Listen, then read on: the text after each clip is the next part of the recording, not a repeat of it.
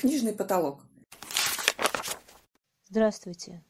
Я Надежда Муравьева, и я расскажу вам об одной из самых главных книг Зощенко «Перед восходом солнца». Михаила Зощенко несказанно волновала проблема счастья. Недаром одна из самых главных его книг «Перед восходом солнца», которая была напечатана в 1943 году, частично напечатана, а, и самая скандальная его повесть, она изначально носила название «Ключи счастья». Э, в этой книге сам Зощенко говорит о том, что он э, научился быть счастливым, преодолев огромные сложности и препятствия к этому. И научился он быть счастливым не просто так, а анализируя себя, сделав в сущности простую вещь. Он убрал то, что ему мешало, неверные условные рефлексы, ошибочно возникшие в его сознании. Здесь он апеллирует к теории Павлова о том, что можно разорвать временные связи э, между какими-то событиями, между какими-то э, тяжелыми происшествиями, и таким образом восстановить ход, реальный ход психики, так сказать, нормальный ход психики. Эта книга «Перед восходом солнца» на самом деле является одной из самых изумительных книг в советское время, потому что она была подобна разорвавшейся бомбе. А, никто и никогда не мог себе представить, чтобы э, в СССР была напечатана книга, где автор буквально выворачивается наизнанку, где он совершенно откровенно анализирует себя, свои эротические импульсы, свои детские переживания, свои потаенные страхи и прочие вещи, о которых говорить не принято, тем более советскому человеку. Сам Зощенко писал, «Сейчас я думаю приняться за новую книгу, которая будет последней в моей трилогии, начатой возвращенной молодостью и продолженной голубой книгой. Эта книга будет мало похожа на обычную художественную прозу. Это будет скорее трактат, философский и публицистический, нежели билетристика. Но вся штука в том, что это все-таки вышла частично билетристика, потому что в этой книге очень много автобиографических отрывков, которые иллюстрируют э, научные, так сказать, положения э, автора. В этих отрывках рассказывается о жизни сначала юноши, потом достаточно уже взрослого человека, относительно взрослого, потом ребенка, мальчика, и, наконец, он доходит до совсем младенческих воспоминаний, э, которые буквально можно датировать двумя годами, тремя годами, годом и так далее. Не всем понравилось э, то, как книга э, была организована.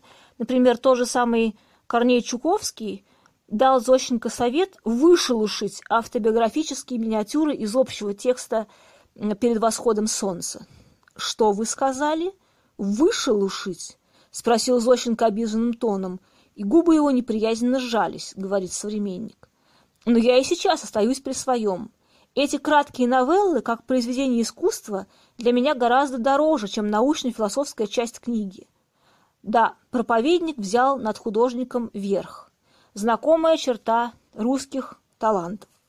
Действительно можно сказать, что Зощенко проповедует свой новый стиль. Он его буквально вводит в массы и таким образом э, открывает всем двери и дает всем ключи счастья. Как можно, проанализировав себя, э, полностью вывернув себя действительно наизнанку, столкнувшись с, при свете разума с каждым из своих страхов, как можно заставить себя выйти на дорогу разума и, наконец, освободиться. Но, э, как я уже сказала, эта книга совсем не всем понравилась и вызвала очень серьезные э, дебаты и очень серьезный э, взрыв, можно сказать, э, в советском мире, который окружал Зощенко – он копил материал для, для книги 10 лет, с середины 30-х годов. Он пишет эту книгу еще до Великой Отечественной войны, и, как я уже сказала, в 1943 году в летних номерах журнала «Октябрь» публикуются две первые части. Э, именно что две первые части, потому что потом э, это все очень быстро приостанавливается, вмешивается цензура, и начинаются э, статьи, которые громят Зощенко, громят его книгу. Одну из статей написал советский поэт Николай Тихонов, друг другую статью написали целый сборник авторов, чьи имена нам сейчас совершенно уже не важны. Но самое главное, что они писали, повесть Зощенко – явление глубоко чуждое духу, характеру советской литературы. В этой повести действительно показана, э, э, действительность показана с обывательской точки зрения, уродливо искаженный, опошленный, на первый план выдвинута мелкая возня субъективных чувств.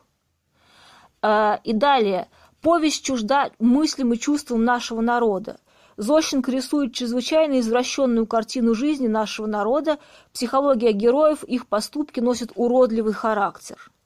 Таких разгромных статей было немного, но их хватило, чтобы Зощенко э, отказали в, в э, пайке, э, удалили его из гостиницы «Москва», где он тогда жил, и выгнали из редакции журнала «Крокодил».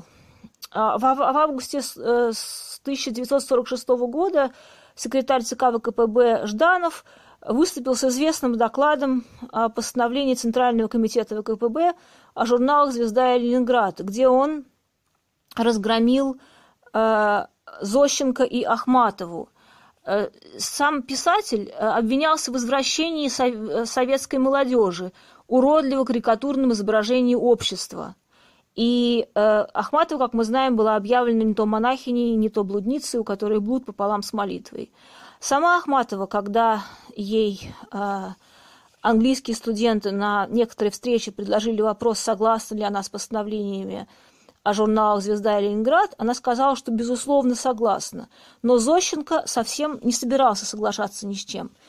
Современник рассказывает, что, э, выступая на проработочном собрании в Ленинградском доме писателя – опальный автор с вызовом отстаивал свой отказ признать правильность ждановских поношений. И э, он произнес такую речь. «Я могу сказать, моя литературная жизнь и судьба при такой ситуации закончены. Сатирик должен быть морально чистым человеком, а я унижен, как последний сукин сын. Я не собираюсь ничего просить. Не надо мне вашего снисхождения, ни вашего друзина, ни вашей брани и криков. Я приму любую иную судьбу, чем ту, которую имею. Нераздавленный он в самом деле сказал то, что он хотел, и таким образом защитил свою честь.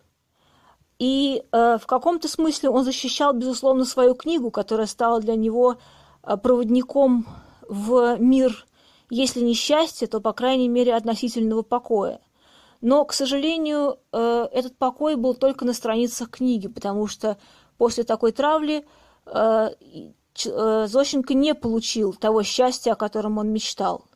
И все же позже книга будет напечатана в 1972 году в третьем номере журнала «Звезда», и постепенно мы э, найдем доступ к этому удивительному собранию пестрых глав, как говорил, как говорил Пушкин, э, эти, э, этому удивительному анализу э, себя, бесстрашному, отважному и совершенно необычному для советской эпохи.